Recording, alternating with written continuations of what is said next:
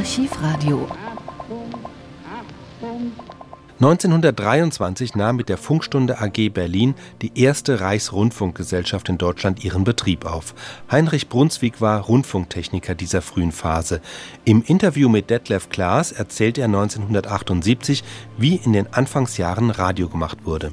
Die ersten Aufnahmeräume waren denkbar primitiv. Aufnahmeräume ist schon geprahlt. Es war nämlich ein einziger Raum, der in der Mitte durch eine Decke geteilt war. Die eine Hälfte dieses kleinen Raumes, der ganze Raum hatte vielleicht so dreimal sechs Meter. Die eine Hälfte des Raumes war das Studio. Der Begriff Studio war damals auch noch nicht erfunden. Der kam erst später. Man sagte ganz bescheiden Aufnahmeraum. Ein Klavier stand da, dann war das Mikrofon ein ganz gewöhnliches Kohlemikrofon, wie man es vom Telefon her kannte. Ein Grammophon, was etwa die Hälfte der ganzen Darbietung übernehmen musste. Und in der zweiten Hälfte des Raumes war dann die Technik, das heißt der eigentliche Verstärker. Die Mikrofone hatten es notwendig, dass der Verstärker gleich in ihrer Nähe war, damit eine lange Leitung nicht durch Brummeinstörungen das Mikrofon beeinflussen konnte. Und von da ab ging es dann auf einer gewöhnlichen Fernsprechlleitung, so wie sie in, in Stuben heute verlegt wird, zwei Treppen höher in den fünften Stock. Dort oben stand damals der Sender und das Ganze spielte sich ab in einem Geschäftshaus in Berlin am Potsdamer Platz, dem Vox-Haus. Das hat den Namen daher, dass es der damaligen Vox Maschinen AG gehörte. Das war eine Grammophonfirma. Was waren das für Leute, die damals das Programm machten? Wie groß war der Mitarbeiterstab? Der Mitarbeiterstab bestand aus einem Direktor und einer Stenotypistin. Das war alles. Der Direktor war ein Herr Knöpfke, der kam von der Vox Maschinen AG. Übrigens, Ältere kennen vielleicht noch dieses Reklamebild. Die Stimme seines Herrn, ein Hund sitzt vorm Grammophon. Das war eine Schöpfung gewesen vom Herrn Knöpfke. Und er wurde von der Grammophongesellschaft, also der Vox-Gesellschaft, dann zur damaligen Radiostunde als Direktor beordert, denn einer der äh, Veranstalter, also der finanziell Mitbeteiligten, war diese Vox-Gesellschaft. Damals wollte die Post den gesamten technischen Teil übernehmen, sogar einschließlich der Verstärker im Gegensatz zu heute.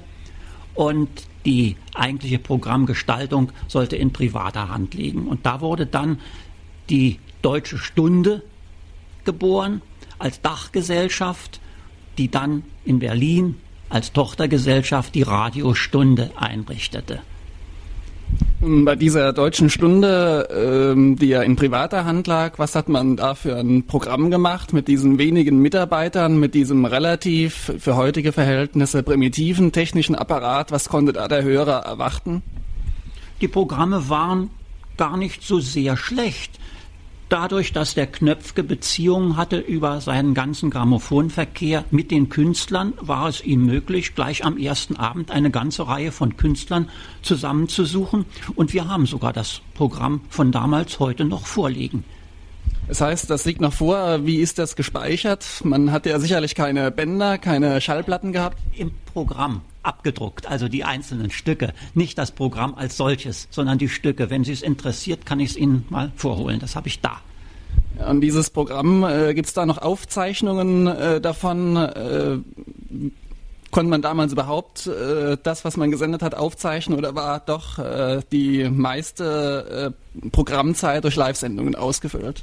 Die meiste Zeit war tatsächlich durch Live-Sendungen ausgefüllt. Was nicht live war, das kam von vorhandenen Industrieschallplatten. Eine Aufzeichnung war zu der Zeit überhaupt noch nicht möglich. Man hat 50 Jahre später dieses Konzert einmal wiederholt und davon existiert eine Aufnahme. Aber leider wird bei dieser Aufnahme, wenn sie mal abgespielt wird, nicht gesagt, erstens mal, dass sie 50 Jahre später entstanden ist, auch mit ganz modernen technischen Mitteln auch ausgezeichneten Mikrofonen, die man damals noch nicht hatte. Und zweitens mal hatte man ja auch dieselben Künstler nicht und hat teilweise sogar andere Stücke gespielt als im Original. Also so etwas ist immer schade, wenn auf die Weise Geschichte verändert wird. Das heißt also, die Programme wurden vorwiegend live gemacht. Unter, unter welchen Bedingungen mussten da die Künstler äh, sprechen, musizieren? Äh, kann man sich das so vorstellen wie heute, dass man relativ mit normaler Stimme ins Mikrofon da reinspricht oder waren da besondere Vorkehrungen notwendig, damit der Hörer in der Wohnung auch noch was empfangen hat? Es waren besondere Vorkehrungen notwendig, die manchmal recht lästig wurden für die Mitwirkenden. Man musste nämlich bei den damaligen schlechten Mikrofonen ängstlich jeden Nachhall vermeiden. Deswegen waren die Wände dick gepolstert. Klimaanlagen kannte man noch nicht. Es herrschte also in den damaligen Aufnahmeräumen teilweise eine unerträgliche Hitze. Dann waren die Räume eng. Die Mitwirkenden haben meistens in Hemdsärmeln ihre Sendungen von sich gegeben und die dazu notwendige Illusion mussten die Schauspieler von selbst mitbringen. Die Umgebung gab sie ihnen nicht und Zuhörer waren nicht da. Gab's da, hat sich da ein besonderer Typus von äh, Rundfunksprecher, Rundfunkschauspieler rausgebildet? Denn ich glaube, jeder konnte ja diese Verhältnisse nicht mitmachen. Ja, sogar im entgegengesetzten Sinne. Leute, die schlecht ankamen, beim Theater oder öffentlich. Die konnten im Rundfunk, wenn sie eine gute Stimme hatten, ohne weiteres auftreten. Ich möchte nur als Beispiel nennen Josef Schmidt. Das war doch ein ganz berühmter Sänger. Er konnte aber wegen seiner rein körperlichen Kleinheit oft gar kein Engagement finden und ist durch den Rundfunk groß geworden. Und nachdem er da einmal groß geworden war, da hat es dann auch keinen mehr gestört, dass er nicht die entsprechende Länge derer hatte, die sonst auf der Bühne auftraten. Das heißt also der umgekehrte äh, Fall, dass er über den Rundfunk dann in der Öffentlichkeit bekannt wurde und dann sich auch live äh, in der Öffentlichkeit zeigen konnte auf der Bühne. Ja, dieser Fall ist also tatsächlich öfter vorgekommen und das war also ein besonders krasser Fall, denn der ist entdeckt worden, regelrecht im Rundfunk. Als vor 50 Jahren, Herr Professor Brunswig, in Deutschland äh, der Rundfunk erstmals öffentlich ausgestrahlt wurde, da gab es ja schon lange Zeit in England äh, Rundfunk. Was waren denn die Gründe, dass das in Deutschland so relativ spät erst eingesetzt hat? Diese Gründe waren politischer Art. Einmal wehrten sich das Innenministerium und die damalige äh, Reichswehr sehr dagegen, Rundfunkempfänger in private Hand zu geben, weil sie fürchteten, dass auf die Weise das Post- und das Staatsgeheimnis verletzt werden könnte. Andererseits konnte man sich der Entwicklung nicht ausschließen und musste irgendwann einmal nachziehen. Nun war der technische Stand so, dass einige Jahre vorher schon in Königs Wusterhausen Versuche gemacht worden waren, den damaligen Wirtschaftsrundfunk der ein telegrafischer Rundfunk war, auf Telefonie umzustellen.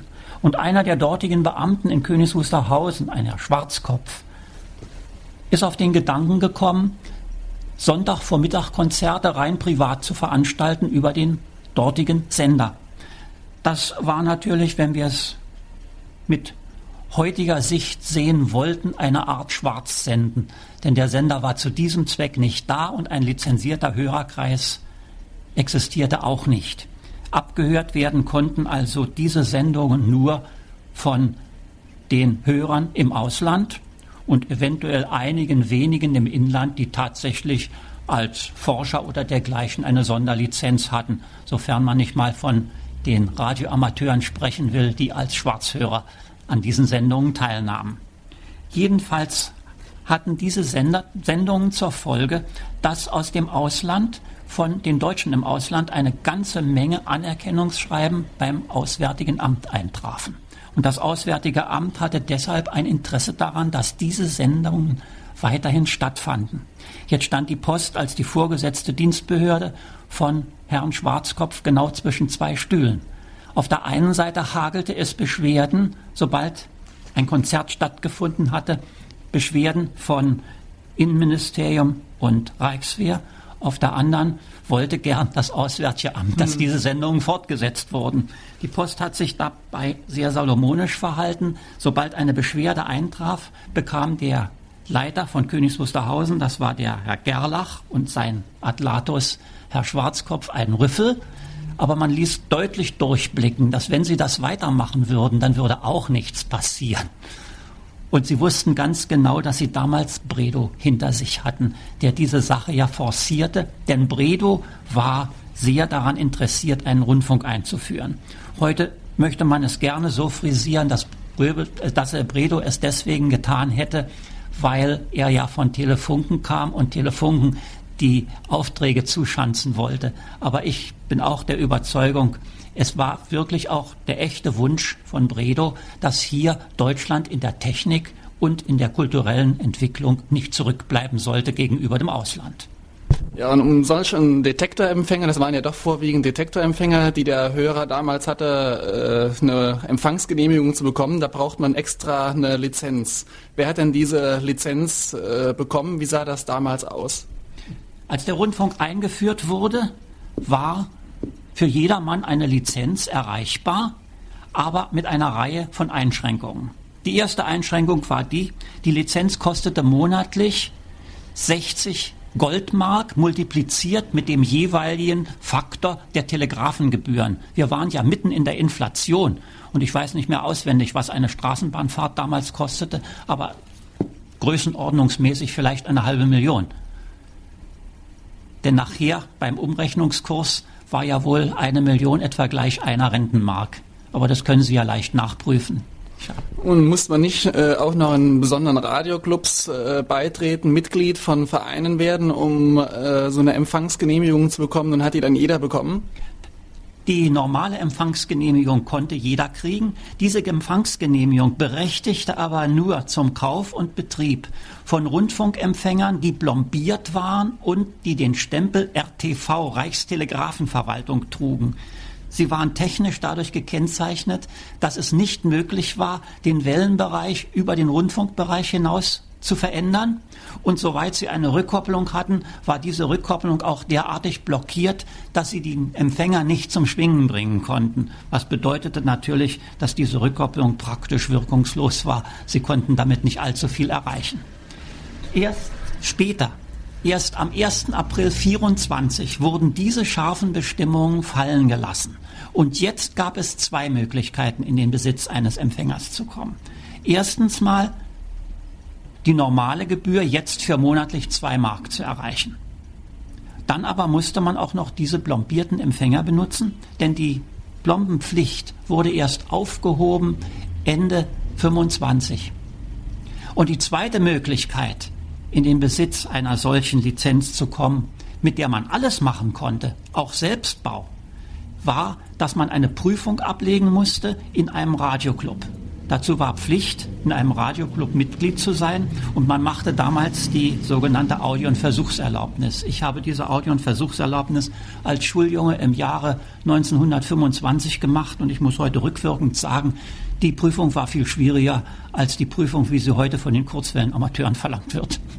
Das heißt also praktisch auch schon hier eine Auslese. Das hat also nicht jeder hat so eine Prüfung bestanden, geschweige denn wahrscheinlich konnte nicht jeder, äh, äh, besonders wenn er aus einer sozial äh, einfachen Schicht kam, in so einen Club eintreten. Das war insofern nicht so sehr schlimm, als der Beitrag zu dem Club sehr niedrig war. Der kostete vielleicht auch so ein, zwei Mark im Monat. Also die finanzielle Seite, die war nicht das Ausschlaggebende, sondern ausschlaggebend war, dass der Betreffende sich eben wirklich echt auf die Hosen setzen musste und etwas lernen. Und auf die Weise war eine wunderbare Vorselektion gegeben, die die Spreu vom Weizen trennte. So wie heute der Jedermann-Funk, wo das Gerät eigentlich nur noch Mittel zum Zweck ist, das war damals nicht der Fall, sondern es war eine echte Begeisterung für die Technik selbst. Ja, heute kann man sich das gar nicht mehr so vorstellen. Heute hat man so eine Stereoanlage, kann ähm, wunderbar mit, mit, mit, mit Schärfe und Klarheit äh, Programme empfangen. Wie war eigentlich damals in den Anfangsjahren die Hörqualität? Wie sahen die Geräte aus? Was konnte man damit erreichen? Die ersten Empfänger wurden mit Kopfhörer betrieben. Und man blieb beim Kopfhörer, wenn man einigermaßen Wert legte auf eine saubere Wiedergabe. Denn die Lautsprecher waren ganz gewöhnliche Schalldosen mit einem Trichter davor. Sie hatten also eine quäkende Wiedergabe, wie man sie sich heute kaum noch vorstellen kann. Man darf allerdings nicht vergessen, dass die Qualität der Sendungen schon der Mikrofone wegen auch nicht so war, wie wir es uns heute denken. So waren zum Beispiel die damaligen Mikrofone kaum in der Lage, Klaviermusik richtig wiederzugeben. Das Klavier war schwierig, ein schwierigeres Problem als ein ganzes Orchester. Was war da die Schwierigkeit beim Klavier? Die Schwierigkeit beim Klavier lag darin, dass die Klaviermusik in erster Linie sich aufbaut in ihrem ganzen Farbbild auf den Obertönen.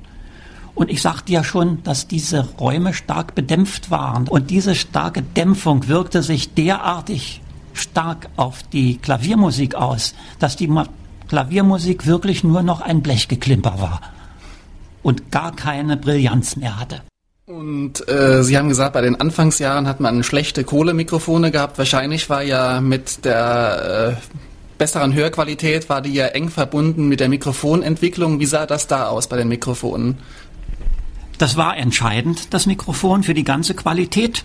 Und man hat sogar bis Ende des Zweiten Weltkrieges noch das Kohlemikrofon verwendet, allerdings in einer technisch sehr verbesserten Form, nicht mehr in der alten Form, sondern das sogenannte Reichsmikrofon war ein Mikrofon, was mit Kohle, Grieß arbeitete, bei dem auch keine besondere Membran mehr vorhanden war, sondern der Grieß wurde nur von einer Gummihaut gehalten, sodass also Eigenschwingungen der Membran gar nicht mehr da waren.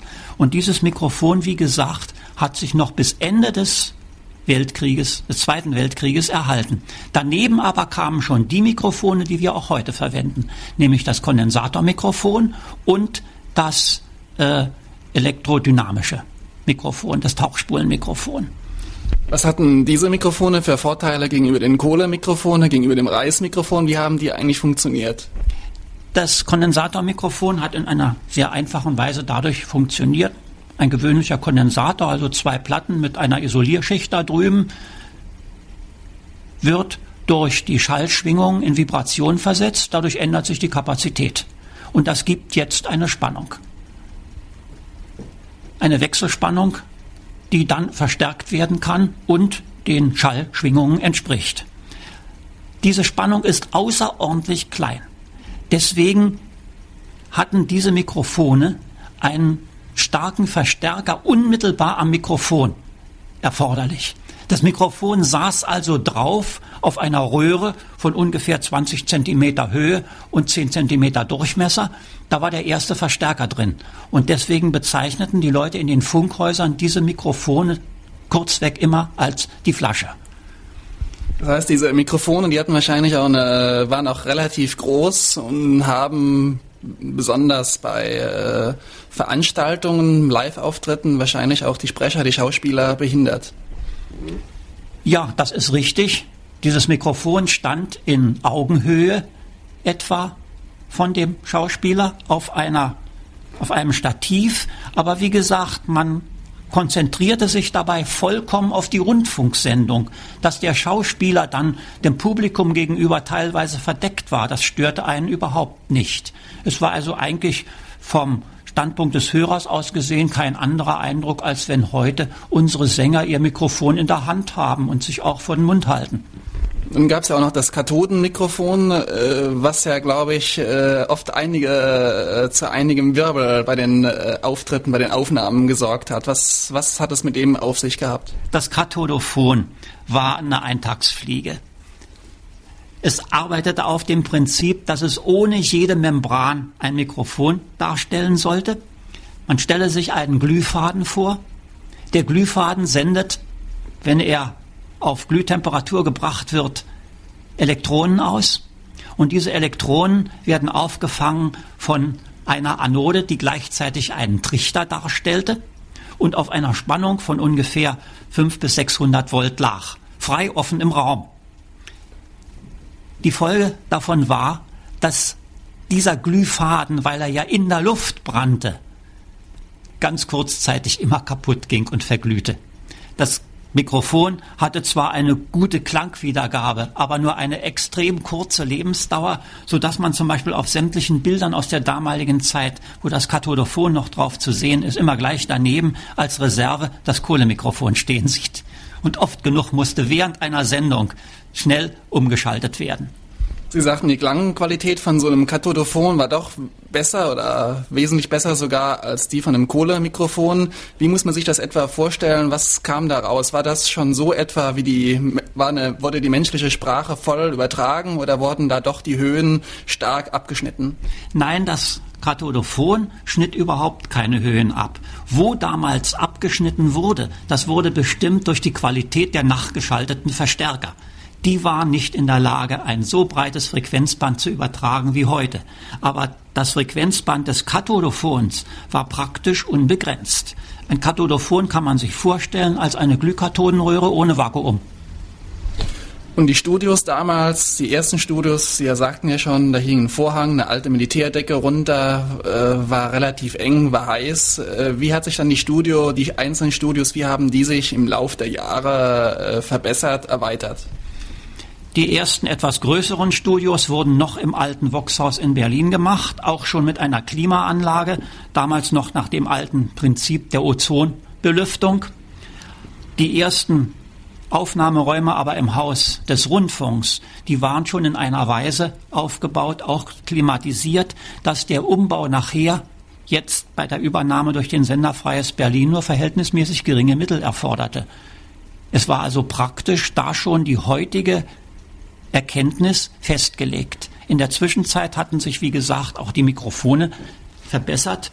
Man brauchte auf den Nachhall keine Rücksicht mehr zu nehmen. Außerdem hatte sich auch die Elektroakustik verbessert. Die ganze Elektroakustik verdanken wir ja nur dem Rundfunk. Erst von da ab haben wir wirklich wissenschaftliche Erkenntnisse, wie der Nachhall in einem Raum aussieht, wie ein Raum beschaffen sein muss, ob er eine gute oder schlechte Akustik hat. Und dann haben wir heute bereits eine ganze Reihe von Kunststoffen, mit denen die Wände belegt werden können. Wir können auch durch die Formgestaltung viel machen. Nur ein ganz einfaches Beispiel. Ein normaler Quadrat, äh, rechteckiger Raum, so wie dieses Zimmer hier, hat eine viel schlechtere Akustik als ein Schieferraum. Wenn man die eine Querwand kürzer macht als die andere, dass der Raum den Grundfläche eines Trapezes hat, dann sieht er zwar hässlich aus, aber er hat eine ganz ausgezeichnete Akustik. Das heißt also, wahrscheinlich sind die Architekten, die nach menschlichen Gesichtspunkten, humanen Gesichtspunkten die Studio, die Räume gestalten wollten, ständig in Konflikt mit den Raumakustikern gekommen. Ja, bei der ganzen Einrichtung der Studioräume musste man zuerst auf die Raumakustik Rücksicht nehmen. Und danach hat der Architekt sich gerichtet und dann trat natürlich das Umgekehrte ein. Der Architekt hat keinen unangenehmen Zwang empfunden, sondern er sah, dass er hier mal etwas Neues schaffen konnte und das hat er mit Begeisterung getan. Äh, eine Anfangsstunde des Rundfunks, das war ja in Berlin gewesen, hat dort sicherlich auch Sender gebaut. Wer konnte denn äh, die ausgestrahlten Sendungen empfangen? War das dann mehr auf den Großraum Berlin beschränkt oder konnte man überall im damaligen Deutschen Reich äh, die Programme empfangen? Die Reichweite war im Wesentlichen auf den Raum von Berlin beschränkt, denn der Sender war verhältnismäßig schwach und es ist fast unvorstellbar, mit wie geringen Feldstärken man sich damals begnügt hat im Vergleich zu heute. Wenn wir heute berücksichtigen, dass zum Beispiel der Stuttgarter Sender eine Leistung von 300 Kilowatt hat, so hatte vergleichsweise der erste Berliner Sender eine Leistung von knapp einem einzigen Kilowatt und der zweite Berliner Sender sogar nur eine Leistung von 0,25 Kilowatt. Und trotzdem, er war in Berlin auch mit Detektorempfängern ganz gut zu hören. Und vereinzelt gibt es natürlich immer Überreichweiten. Selbst bei diesem einzelnen Sender kamen hin und wieder und unregelmäßig auch Empfangsberichte aus Entfernungen von mehreren hundert Kilometern. Wie viele äh, Rundfunkteilnehmer gab es damals in den Anfangsjahren? Wie hat sich das äh, entwickelt? Das war ja sehr schnell, äh, sind ja die Zahlen gestiegen. Das ging ganz rapide in die Höhe. Ich kann aus dem Kopf die Zahlen nicht sagen, aber größenordnungsmäßig dürften es Ende 1923 einige hundert gewesen sein und wenige Jahre später war schon die Millionengrenze überschritten. Das heißt also, man hat sehr rasch überall in Deutschland Sender aufgebaut. Ja, das ging sehr schnell. Im Jahre 1924 kamen schon eine ganze Reihe von Sendern in Betrieb, sodass wir Ende 24 praktisch in jedem einzelnen Lande bereits einen Sender hatten. Wir hatten damals also insgesamt neun Sender, glaube ich, waren es jeweils immer Berlin, Leipzig, Breslau, Hamburg und so weiter. Und ab wann hat man denn äh, einzelne Beiträge aufzeichnen können äh, und die dann später zeitversetzt abspielen können? Wann wurde das möglich? Wie sah da äh, der technische Apparat aus? Der erste technische Apparat waren noch die Wachsplatten. Und so etwa Ausgang der 20er Jahre, arbeitete man mit Wachsplatten, wobei eine einzige Sendung von zwei Stunden bis zu 50 Wachsplatten in Anspruch nahm, die dann auf zwei Maschinen pausenlos abgespielt werden mussten, so ähnlich wie man früher mit dem Überblenden im Kino ja auch die einzelnen Filmakte abspielen musste. Und die Äs und Versprecher, die konnte man natürlich bei Wachsplatten relativ schnech, äh, schlecht rausschneiden. Die waren überhaupt nicht rauszuschneiden, die waren aber gerade das, was das Publikum erfreute. Sie entsprachen ja schließlich der Natur und so wie ich jetzt ja auch spreche, ich ehe ja auch manchmal. Das hat natürlich andererseits für den Sprecher im Rundfunk äh, ja, gewisse Konzentration erfordert und wahrscheinlich, wer sich mehrmals versprochen hat, äh, dem hat man keine großen äh, Berufsaussichten gegeben, während man heute sagt, na, den schneiden wir raus. Also ich kann mich nicht entsinnen, dass irgendeiner uns damals unliebsam aufgefallen wäre. Es war also nicht allzu schlimm. Und was das berühmte E anlangt, so gibt es auch heute Vorträge, bei denen jedes dritte Wort so heißt. Und die Tontechnikerin, die diese Wachsplatten äh, bearbeitet hatten, wie sah das eigentlich aus? Was mussten die da im Einzelnen so machen? Das war ein teurer Spaß. Es gab nämlich keine Tontechnikerin, sondern an diesen ganzen Wachsmaschinen wurden hochqualifizierte und hochbezahlte Ingenieure angestellt günstigstenfalls also Fachschulingenieure. Man nahm nicht gerade Wissenschaftler dazu. Aber einfach war die Sache nicht. Und bis etwa 1929 war alles ja noch, auch die Studiotechnik, Mikrofone und so weiter in den Händen der Post und ging dann erst über an die Reichsrundfunkgesellschaft und die Post beschränkte sich auf die eigentlichen hochfrequenten Senderanlagen. Ja, und wie sah dann so ein Vorgang aus, wenn man äh, zum Beispiel ein Hörspiel auf Wachsplatte aufgezeichnet hat? Kann man das so ein bisschen beschreiben? Ja. Die Leitung vom Mikrofon zweigte ab. Ein Zweig ging wie üblich über den Verstärker zum Sender, der zweite Ast über einen Schneidverstärker auf einen Schneidstichel, der jetzt in das Wachs die einzelnen Rillen, die den Sprachschwingungen entsprachen, eingravierte. Ein zweiter Stichel konnte dann verwendet werden zum Abspielen. Das musste deswegen gemacht werden, damit man nicht mit dem Schneidstichel beim Abspielen die Ritteln wieder zerstörte. Der ganze Vorgang, der vollzog sich wahrscheinlich, indem man die Platten erwärmt hat und dann diese weiche Wachsplatten mit dem Stichel bearbeitet hat. Ja, es gab da irgendeine Methode hinterher, die Platten noch künstlich zu härten. Das ist mir im Einzelnen nicht bekannt, wie das gemacht wurde.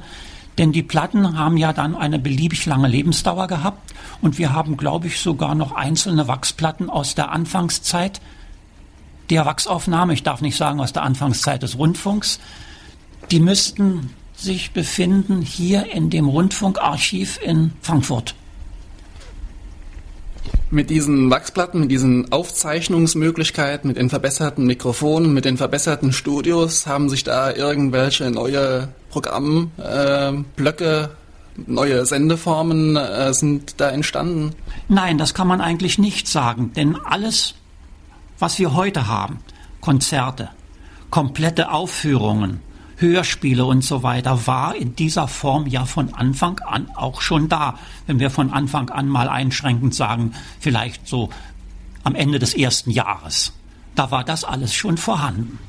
Insofern hat also die Entwicklung der Technik es der Programmgestaltung leichter gemacht. Sie hat ihr Möglichkeiten gegeben, aber sie hat nichts grundsätzlich Neues in dem Sinne auf die Beine gestellt von der Programmseite her. Zumindest war wahrscheinlich durch diese äh, Wachsaufzeichnungstechnik äh, die Anzahl der Live-Sendungen äh, drastisch herabgesunken. Die Anzahl der Live-Sendungen ist damals gar nicht so sehr herabgesunken, denn man hat irgendwelche Aufführungen, Opernaufführungen, Schauspiele, Konzerte, die hat man niemals von Wachs zurückgespielt, sondern die Wachsaufnahme diente damals eigentlich mehr der Dokumentation, zum Beispiel politisch interessanter Dinge, sagen wir mal einer Hindenburg-Rede oder so etwas. Das sollte also mehr dokumentiert werden und wurde dann irgendwann vielleicht ausschnittweise in einer späteren Sendung mal verwendet. Ab wann war denn eine Reportage möglich, die aufgezeichnet wurde und zeitversetzt dann abgespielt wurde? Wann gingen die ersten Reporter mit, mit beweglichen äh, Reportagegeräten äh, äh, zu äh, ihren Veranstaltungen, zu ihren Interviews?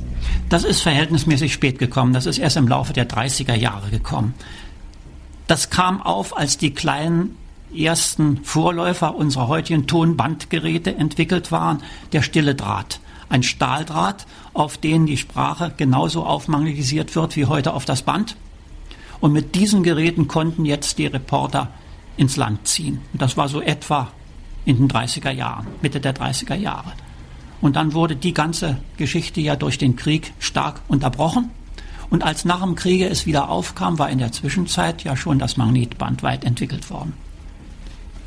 Das heißt also, die Fortentwicklung von der Wachsplattentechnik war sofort dieses Stahlband und anschließend dann das Magnetband in etwa einer Form, wie wir es heute schon kennen. Ja, das Magnetband ist direkt eine Fortentwicklung des Stahldrahtes, während der Stahldraht eigentlich parallel zum, zur Wachsplatte entstanden ist. Die beiden haben sich gegenseitig nicht beeinflusst, sondern als dann erst die Qualität des Stahldrahtes besser wurde, traten die Wachsplatten in den Hintergrund und das Tonband das Magnetband hat natürlich radikal mit beiden Schluss gemacht.